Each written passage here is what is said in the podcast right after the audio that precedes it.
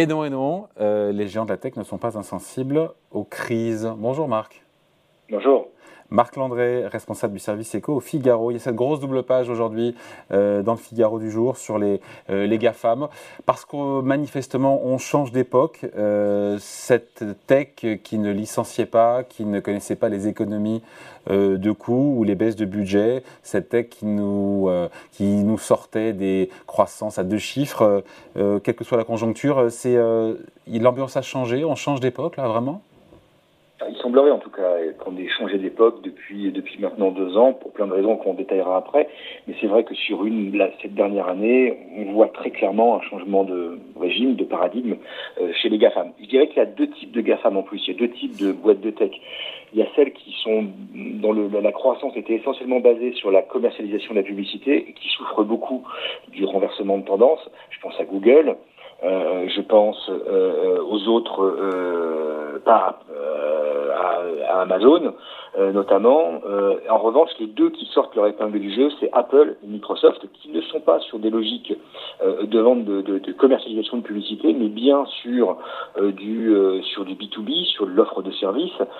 et elles, par exemple, ne connaissent toujours pas la crise, contrairement aux autres qui licencient effectivement en masse et qui ont des et qui ont des, baisses de rentabilité nettement importantes. D'ailleurs, il faut retenir un chiffre pour bien comprendre l'ampleur de, ce tsunami qui secoue les, le monde de la tech depuis maintenant un an, c'est que sur la dernière année, toutes les entreprises ont une baisse de capitalisation cumulée. Les cinq géants de la tech, les GAFAM, ont une baisse de capitalisation cumulée de 2500 milliards de dollars. 2500 milliards de dollars, c'est peu ou prou peu ou prou euh, le montant euh, d'une année de dette en France. Avec encore une fois des licenciements. Moi, ce qui me. Alors, c'est évident, il y a la baisse des valorisations boursières, vous avez raison. Euh, entre 25 et 65% si on parle en pourcentage depuis le début de l'année pour, pour, les GAFA. Mais des GAFA qui licencient. Et là, on se dit que c'est nouveau, vous avez raison. J'ai vu les chiffres. On a D'ailleurs, dans l'actualité, on a ah, Amazon là, qui dégraisse de 10 000 personnes, ou déjà 10 000 sur 1 million 300 000 salariés, mais tout de même 10 000 salariés qui, sont, qui sont licenciés. Il y a Meta, il y a Twitter, voilà, c'est pas des cas isolés. Hein. Non, ça va bien, bien au-delà même des, des, cinq grands géants de la tech. On estime, c'est un, un, un, cabinet qui, qui l'a fait, c'est euh, euh, euh, FY, qui estime à plus de 76 000 personnes qui ont été licenciées, qui ont perdu leur emploi dans le secteur de la tech depuis le début de l'année aux États-Unis. C'est énorme. 76 000 personnes, euh, effectivement, comme vous dites, c'est 11 000 personnes, 13% des effectifs chez Meta. Euh, euh, c'est 10 000 salariés chez Amazon qui vont être annoncés cette semaine. Euh, c'est effectivement euh, une grande nouveauté, là où on avait l'habitude, chaque mois, chaque année, d'entendre que ces GAFAM recrutaient à tour de bras. et bah là, la, la, la, donne a changé, on a tourné une page et maintenant on passe de l'autre côté, celle du dégraissage. Après, est-ce qu'on n'est pas trop en train d'enterrer un peu trop vite les GAFA non plus? Parce qu'ils continuent, de croître Même si c'est plus des croissances à deux chiffres, ça continue à. L'expansion est toujours là ou il y a même parfois des baisses de, de chiffre d'affaires? Il y a des baisses de chiffre d'affaires pour certains. Notamment, on a vu Meta qui a, baissé de, son chiffre d'affaires a baissé de 4%. Euh, en revanche, c'est surtout le bénéfice opérationnel qui chute, euh, moins 20% chez Google, moins 46% chez Meta. Euh, mais chez les autres, ça continue de progresser. Le, le problème, il est qu'il euh, y a eu une forme d'euphorie post-Covid euh, dans ces groupes qui ont recruté à tour de bras. Il faut bien imaginer, par exemple, qu'on a eu 800 000 créations de postes en un an chez Amazon. C'est entre 2020 et 2021, en considérant que le Covid étant ce qu'il était, euh, on allait changer de paradigme, on allait changer de modèle de commercialisation et qu'on allait aller vers du tout e-commercial, qui ne s'est pas passé in fine. Et c'est cette euphorie, cette, cette, cette, bascule dans un monde euh, numérique qui n'est pas arrivé, qui fait qu'aujourd'hui, les groupes ont un gros problème de, de, de solvabilité, de viabilité. Euh, le monde d'après ressemble, le monde d'après ressemble furieusement au monde d'avant, même si on n'est pas passé en 100% numérique, mais on est toujours omnicanal. Enfin, c'est une réalité aussi. Hein.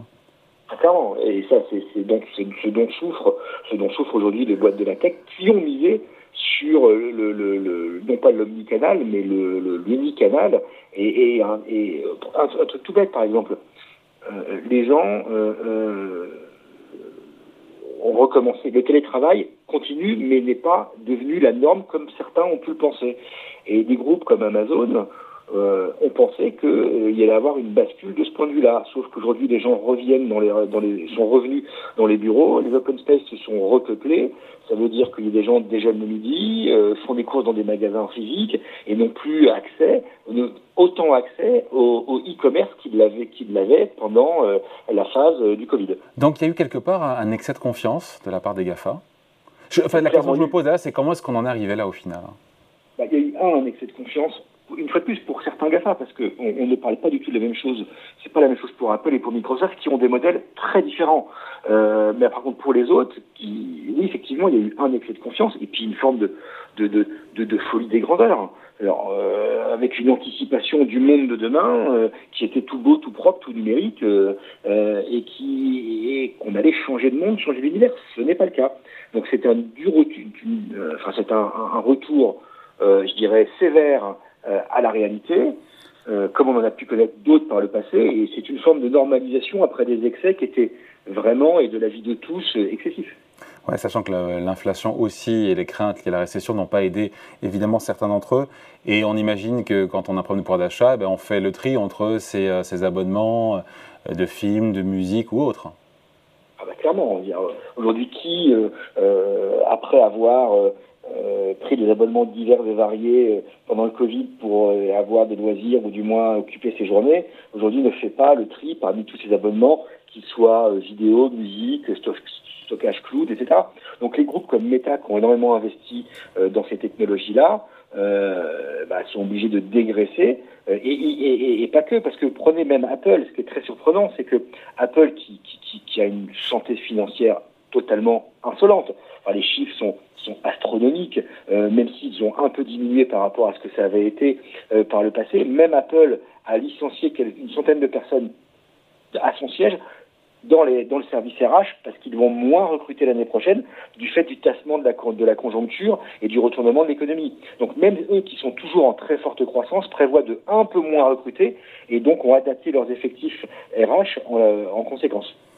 Juste, en quoi l'irruption de nouveaux acteurs comme TikTok, euh, Disney+, Netflix, en quoi ça a pu changer un peu la donne et l'équation C'est-à-dire C'est-à-dire Non, c'est cette concurrence aussi, cette concurrence de nouveaux acteurs comme TikTok, comme, euh, comme Netflix aussi, qui pousse à la compétition entre les, entre les plateformes bah, d'abord, c'est de la concurrence. Donc, c'est la concurrence, elle est saine, mais elle est destructrice de, non pas de valeur, mais de, de, d'activité dans un, toujours dans un premier temps. C'est vrai que TikTok, par exemple, euh, modifie structurellement la donne chez Instagram. Et on voit que tous les, tous les réseaux sociaux sont en train, non pas d'essayer de copier euh, TikTok, mais sont en train d'essayer de s'adapter pour euh, toucher un public qui, a besoin notamment de formats vidéo très courts, ce que ne faisaient pas euh, euh, les autres réseaux sociaux classiques.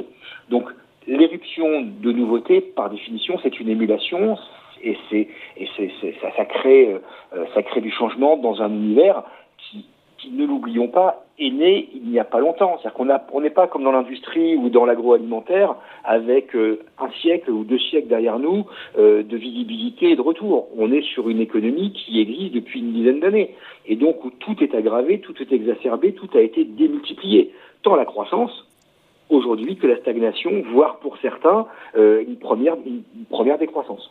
Bon, et puis on a bien compris qu'encore une fois, on n'est pas tout le monde dans le même bateau. Apple et Microsoft euh, font figure d'exception, notamment Apple, même s'il y a des, euh, quelques changements aussi chez Apple. Oui, alors Apple, ils ont, ils ont quelques, ils souffrent comme tout le monde du retournement de conjoncture, mais nettement moins que ceux qui vivent de la publicité. Et on voit que, euh, un truc complètement dingue. Il y a qu'à voir les chiffres, par exemple, sur ce trimestre.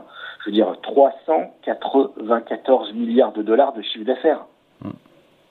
Mais en tout cas, des gens de la tech qui ne sont pas insubmersibles, qui ne sont plus insubmersibles. C'est ça le. Non, et qui, et, qui sont plus insubmersibles. Et puis euh, la retourne, parce que rappelons-nous, on parlait d'Apple. Apple a failli disparaître il y a une quinzaine d'années. Après, ils se sont su se réinventer.